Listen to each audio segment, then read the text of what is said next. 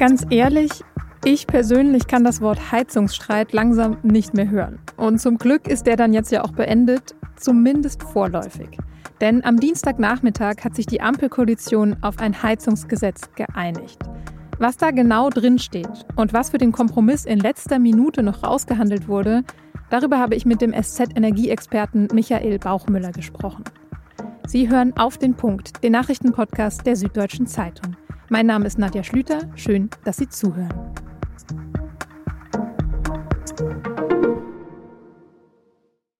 Am Dienstagvormittag hieß es noch, nach all dem Streit und den Debatten der letzten Wochen wird das doch nichts mehr mit einem Heizungsgesetz vor der Sommerpause des Bundestags. Am Dienstagnachmittag wurde das Gesetz dann aber sogar zur Chefsache erklärt. Bei einem Krisentreffen haben sich Kanzler Scholz, Wirtschaftsminister Habeck und Finanzminister Lindner mit den Vorsitzenden der Ampelfraktionen beraten. Und um kurz vor fünf kam dann die Nachricht. Sie haben sich doch noch geeinigt auf einen Kompromiss für das Heizungsgesetz, der noch in dieser Woche im Bundestag beraten werden soll. Olaf Scholz war deswegen offenbar ganz gut gelaunt, so klang er zumindest kurz drauf auf dem Boot der Spargelfahrt des Seeheimer Kreises, also der konservativen SPDler. Im Winter müssen wir unsere Häuser heizen. Und das wird auch anders werden, so Stück für Stück, was die Frage betrifft, wie wir das machen. Deshalb ruckelt es ein bisschen, aber heute hat es sich, glaube ich, zu Ende geruckelt. Das bisschen Ruckeln, von dem Scholz hier spricht, war natürlich eigentlich etwas mehr.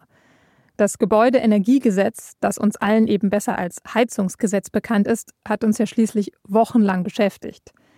Es ist ein wichtiger Bestandteil auf dem Weg zur Klimaneutralität. Die soll ja im Jahr 2045 erreicht werden. Im ersten Entwurf des Gesetzes stand vor allem, dass ab dem kommenden Jahr alle neu eingebauten Heizungen zu 65 Prozent mit erneuerbaren Energien betrieben werden müssen. Über die Details haben sich die Ampelparteien dann aber ausgiebig gestritten.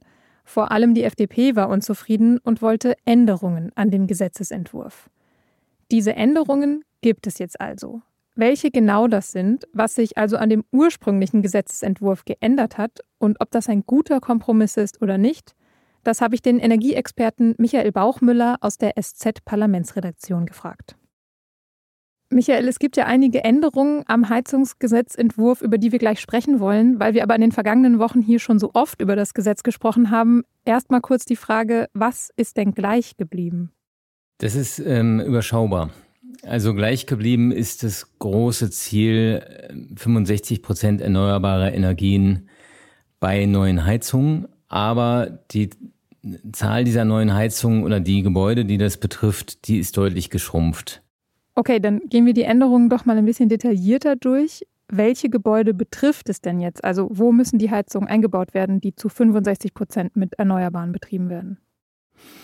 Ähm, also es ist nicht mehr jeder Neubau, der mit einer äh, solchen Heizung ausgestattet werden muss, sondern es sind erstmal nur Neubaugebiete.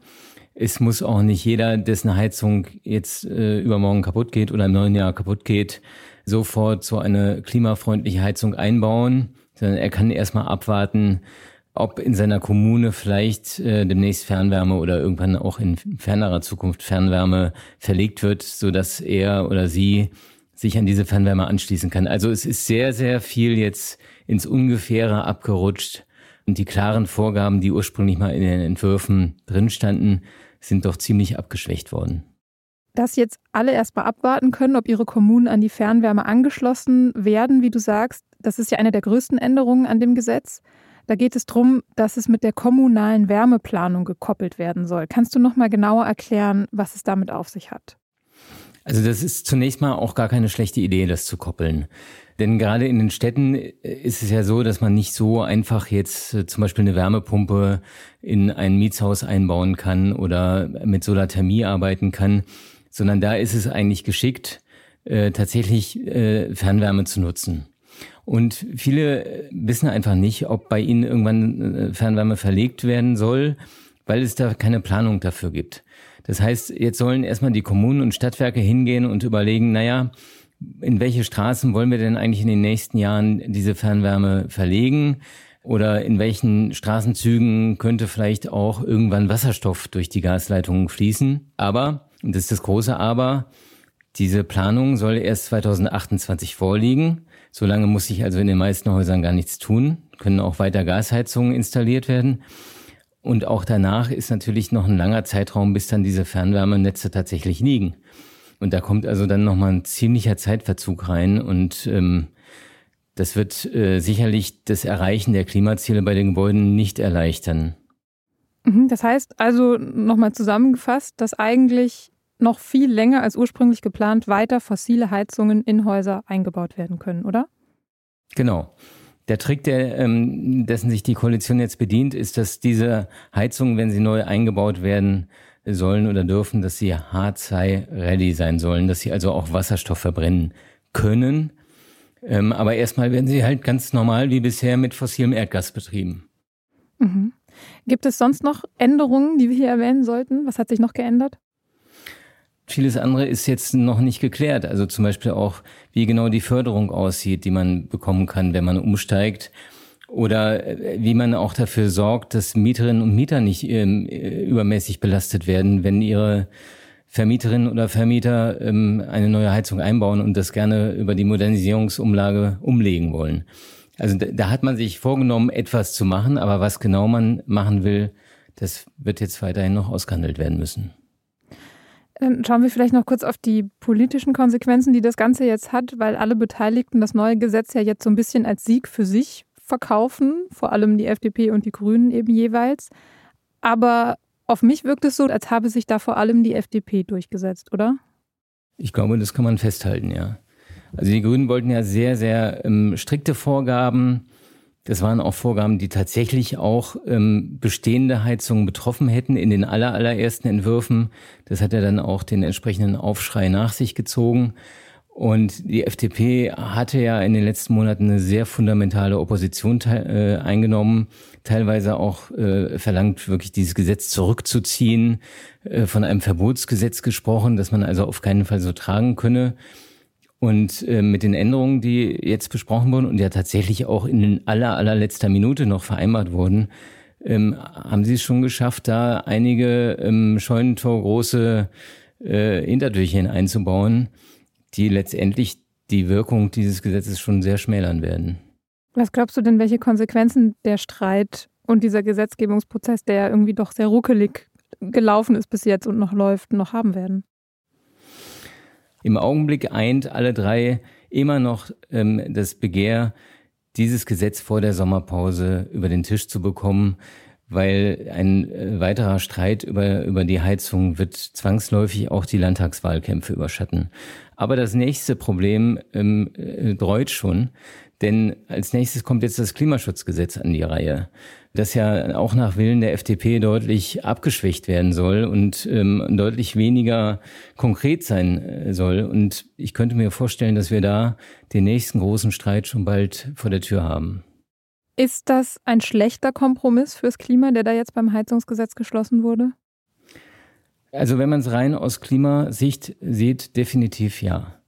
Ich kann mir nicht vorstellen, dass mit diesem Gesetz die Klimaziele bei den Gebäuden zu erreichen sind. Wir müssten bis 2030 um 40 Prozent die Emissionen senken, verglichen mit dem vorigen Jahr.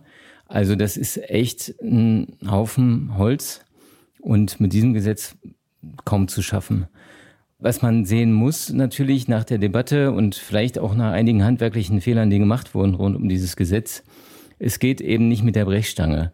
Also man muss Klimaschutz natürlich auch mit den Bürgerinnen und Bürgern machen. Man muss wahrscheinlich auch solche Vorhaben wie dieses Gesetz viel länger und breiter diskutieren, um tatsächlich dann auch Menschen mitzunehmen und nicht den Eindruck zu erwecken, hier wird von oben herab gewissermaßen in die Heizkeller reinregiert.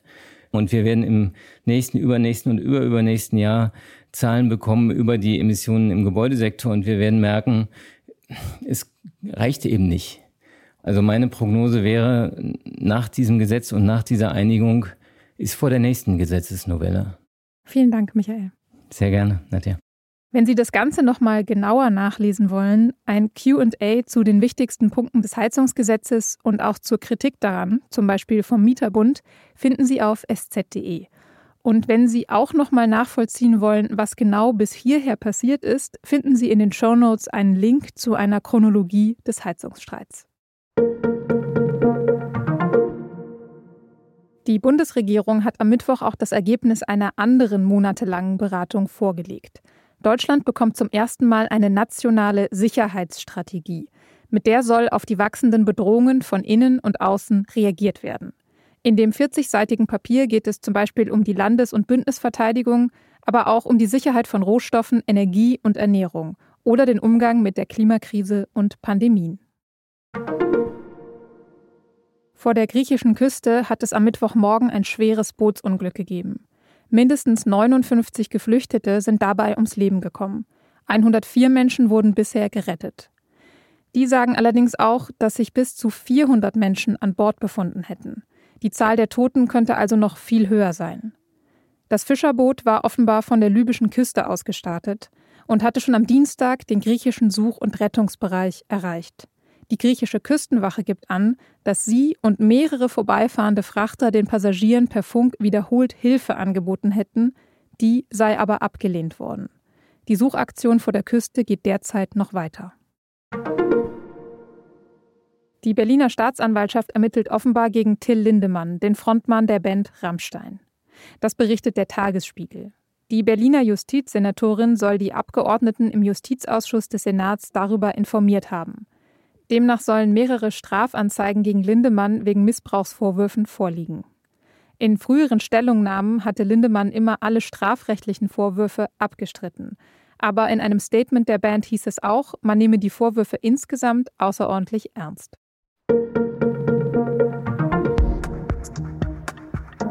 Sie haben ja bestimmt von dieser unglaublichen Geschichte gehört, die sich gerade in Kolumbien abgespielt hat. Mehrere Wochen lang sind vier Geschwister da nach einem Flugzeugabsturz im Regenwald herumgeirrt. Das älteste 13 Jahre alt und das jüngste hat in dieser Zeit seinen ersten Geburtstag gehabt. Am Freitag wurden sie nach 40 Tagen endlich gefunden, lebend. Ich kann mir nur schwer vorstellen, wie sie das geschafft haben. Aber die Biologin Juliane Diller schon.